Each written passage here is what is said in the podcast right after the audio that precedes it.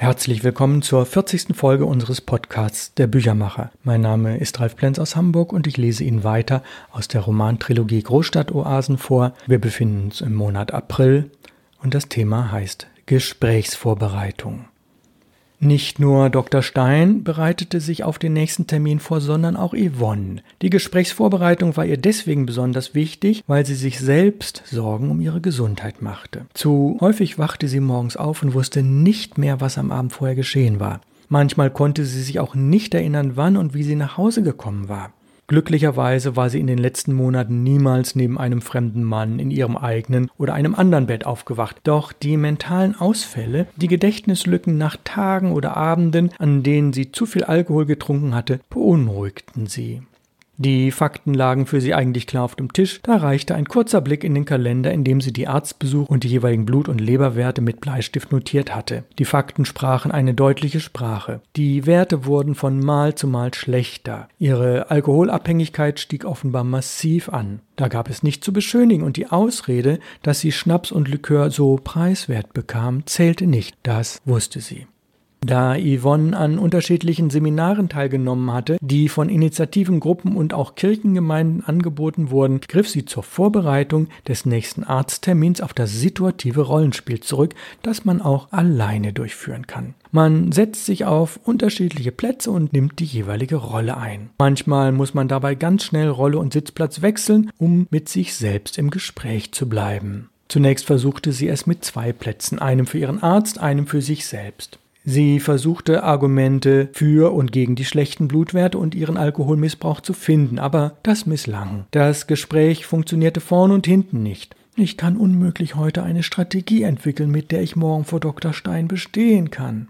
Daher entschloss sie sich zu einer zweiten Gesprächsrunde mit drei Stühlen. Auf dem dritten positionierte sie die neunjährige Yvonne, also ihr Kinder-Ich. Dieses Mädchen berichtete von großen Alkoholproblemen ihrer Eltern, die sich regelmäßig zu Saufgelagen mit befreundeten Nachbarn trafen. Offiziell wurden zwar Karten gespielt, doch eigentlich ging es ihnen darum, sich gegenseitig zu bestätigen, dass das Leben mit Alkohol viel leichter zu ertragen sei.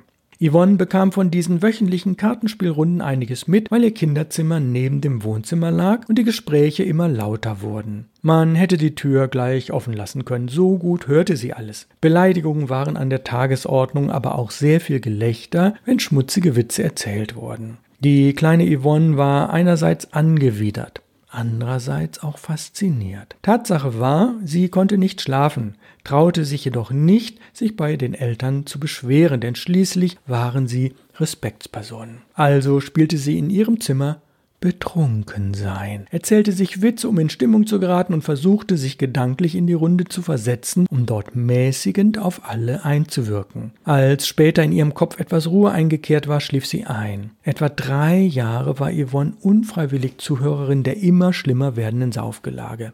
Um diesen Abenden aus dem Weg zu gehen, übernachtete sie bei einer Freundin, erzählte jedoch zunächst nicht, warum sie den Eltern und deren Freunden an diesen Tagen auswich. Doch die Gründe ließen sich nicht lange verheimlichen. Als ihre Freundin einmal bei Yvonne übernachten wollte, erzählt diese, was bei ihr zu Hause los war. Natürlich sollte das nicht allzu schlimm klingen, und so wurde die Geschichte lustiger und lustiger. Sie gipfelte schließlich in dem nicht ganz ernst gemeinten Vorschlag, man könnte doch auch etwas trinken und Witze erzählen. Die Freundin stimmte zu, der erste Schnaps schmeckte zwar fies, doch für Yvonne eröffneten sich neue Möglichkeiten. Offensichtlich wurden damit bereits 1977 die Grundlagen ihrer Alkoholabhängigkeit gelegt, die 1984 die 19-Jährige eingeholt hatte.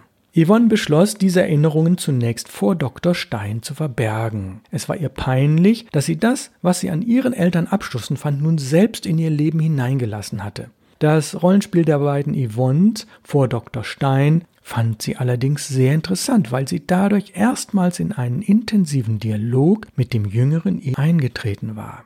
In der dritten und abschließenden Gesprächsrunde nahm Yvonne nur die beiden Stühle für sich selbst und Dr. Stein ein. Damit war sie zufriedener, denn sie bemühte sich deutlich ehrlicher zu sein als beim ersten Versuch vor zwei Stunden. Ihr imaginierter Dr. Stein war jetzt auch besonders freundlich und insistierte nicht allzu sehr auf allzu große Ernsthaftigkeit. Er zeigte sogar Verständnis für Yvonnes zeitweisen Alkoholmissbrauch, allerdings nur ein bisschen, denn als Arzt bezog er eine klare Position. Zu viele ältere Patienten, die zu viel Alkohol tranken, verstarben 10 bis 20 Jahre vor dem durchschnittlich zu erwartenden Lebensalter. Das war Fakt. Als Privatmann trank er selbst gelegentlich das eine oder andere Glas Rotwein, gerne in Gesellschaft, manchmal auch für sich alleine. Allerdings beschränkte er diesen Genuss auf maximal zwei Abende in der Woche. Alkoholsucht, so beendete er das Gespräch, sei eine sehr verbreitete und leider gesellschaftlich anerkannte Sucht, der nur eine gut gefestigte Persönlichkeit widerstehen konnte. Man dürfe Entspannung unter Alkoholeinfluss nicht mit Gemütlichkeit verwechseln, so sein Schlusssatz. Steinchen, so Yvonnes eigener mentaler Abschluss, ist mir in diesem Rollenspiel viel sympathischer geworden. Ich konnte mir sogar vorstellen, selbst einmal Medizin zu studieren. Meine Angst vor dem nächsten Gespräch ist deutlich gesunken. Allerdings werde ich ihm von meinem Dialog mit der kleinen Yvonne nicht berichten. Nein, nein, nein, nein, das ginge zu weit. Aber ich kann ja später noch einmal dieses Thema für mich selbst aufgreifen. Das hilft bestimmt, meine Situation besser in den Griff zu bekommen. Zeit- und Ortssprung in die Jetztzeit. Professor Arco. Yvonne erlebte 1984 alkoholisierte Abende als eine Befreiung von dem Ich, das sie eigentlich nicht sein wollte. Sie wollte lieber noch jünger bleiben, nicht in die Erwachsenenwelt eintreten. Im Rausch gelangte sie zwischen die Welten und das genoss sie zu Beginn des Abends. Später forderte der Alkohol seinen Tribut, was ihr zunehmend die Trockenzeit vergällte. Trotzdem gefiel es ihr immer wieder zwischen den Welten hin und her zu pendeln. Zeit- und Ortsprung wieder ins Jahr 1984. Yvonne ließ ihre Gedanken im Rauch der Kerze verschwimmen, die den späten Abend nur noch dürftig beleuchtete. Kurz schoss ihr die Frage durch den Kopf, warum sie eigentlich bei Treffen mit den Isokratikern und danach kein Bedürfnis nach Alkohol verspürte. An diesem Abend wollte sie allerdings keine weiteren Fragen klären. Nüchtern ging sie zu Bett und war überzeugt, den morgigen Tag mit dem schwierigen Gespräch bei Dr. Stein gut zu überstehen. Yvonne war erwachsener geworden, doch das wusste sie noch nicht. Einen dazu passenden Traum schüttelte sie am frühen Morgen schnell ab, hatte ihn bereits nach einer Minute vergessen, versenkt und verdrängt. Schade. Kleiner Zeitsprung. Das Telefonat war kurz. Hm, hier ist die Sprechstundenhilfe von Dr. Stein. Er muss die Praxis vorübergehend wegen eines Notfalls schließen. Ich musste Ihren Termin leider um zwei Wochen verschieben. Der morgendliche Anruf erreichte Yvonne beim Frühstückstee. Nun hatte sie einen freien Vormittag. Wie schön. Ganz entspannt holte sie ihre Mahlsachen hervor. Den Arzttermin hatte sie ja gestern in Gedanken schon vorweggenommen. Zeit- und Ortssprung. Isokrates.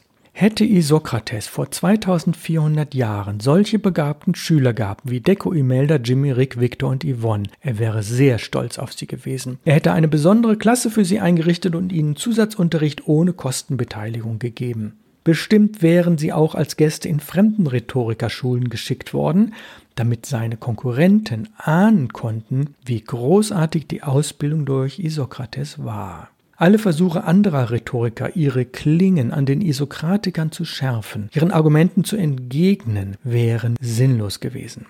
Die sechs Isokratiker des Jahres 1984 waren in unerreichte Höhen aufgestiegen, hatten viel aus Büchern und voneinander gelernt und übten sich fast täglich in jedem Ort in der Kunst des Zuhörens und Argumentierens.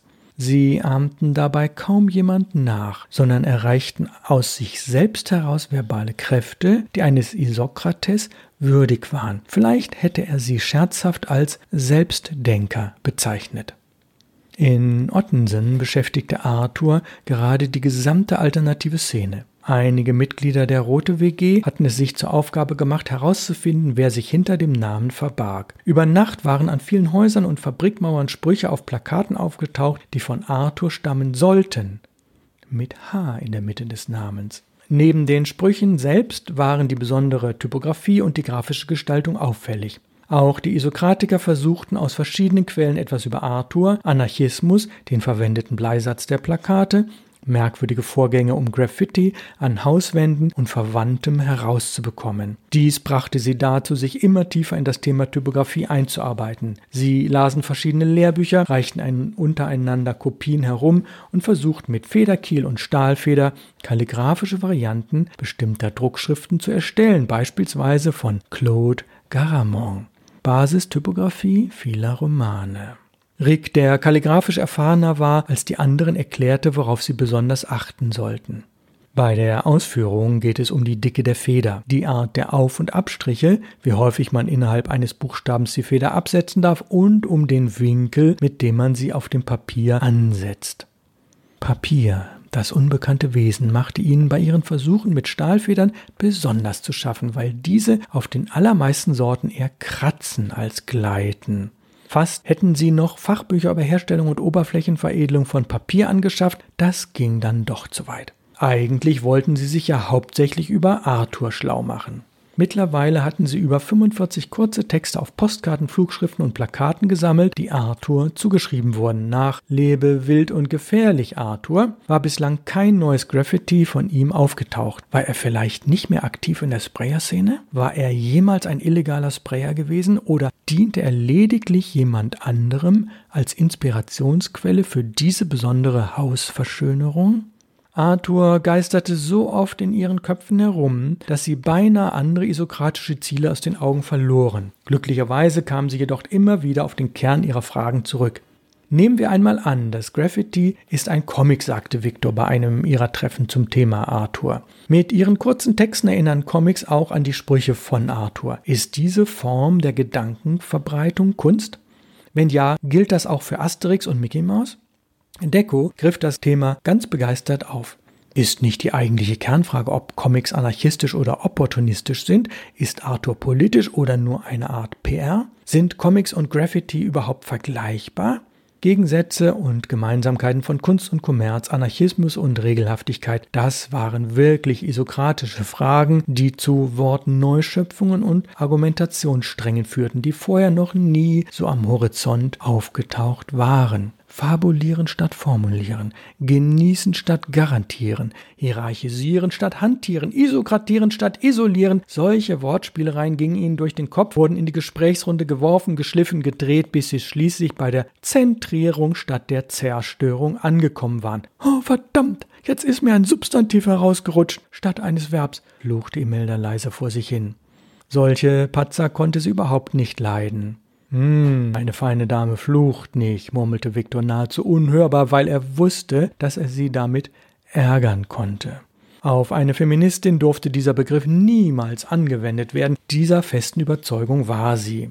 Zwar wurde Arthur nicht gefunden, aber der Nebel lichtete sich an verschiedenen Stellen, so dass das Thema nicht mehr die Tagesordnung bestimmte. Was blieb, war erweitertes Wissen über Anarchismus, Typografie, die Schriften von Erich Mühsam und anderes mehr. Umwege, so lehrt Isokrates, dienen gelegentlich auch der Verwirrung der Zuhörer, führen aber zum Ziel. Denn sie sind eingeplant, die Abkürzungen unterwegs werden übersehen, die scheinbare Sackgasse am Ende ist der eigentliche Weg zum Ziel. Ja, damit endet die Lesung aus Band 3 an dieser Stelle. Ich will nochmal kurz zusammenfassen, was die Isokratiker auszeichnet. Das Zuhören, das Bedenken, das Vorformulieren, bevor man redet und die Konzentration. Und ich greife nochmal das Zitat heraus, mit dem Band 3 ganz, ganz vorne beginnt. Isokrates sagte, alles, was du sagen willst, überlege dir vorher in Gedanken, denn bei vielen Menschen eilt die Zunge dem Denken voraus. Mach es dir zum Grundsatz, nur in zwei Fällen das Wort zu ergreifen. Entweder wenn du etwas gut verstehst oder wenn du über etwas notwendig reden musst. Damit endet jetzt Folge 40. Wir sind noch in den Sommermonaten, deswegen ist sie noch etwas kürzer als üblicherweise. Ich bedanke mich fürs Zuhören. Aus Hamburg grüßt Sie ganz herzlich Ihr Büchermacher Ralf Plenz. Bleiben Sie mir treu. Bis nächste Woche.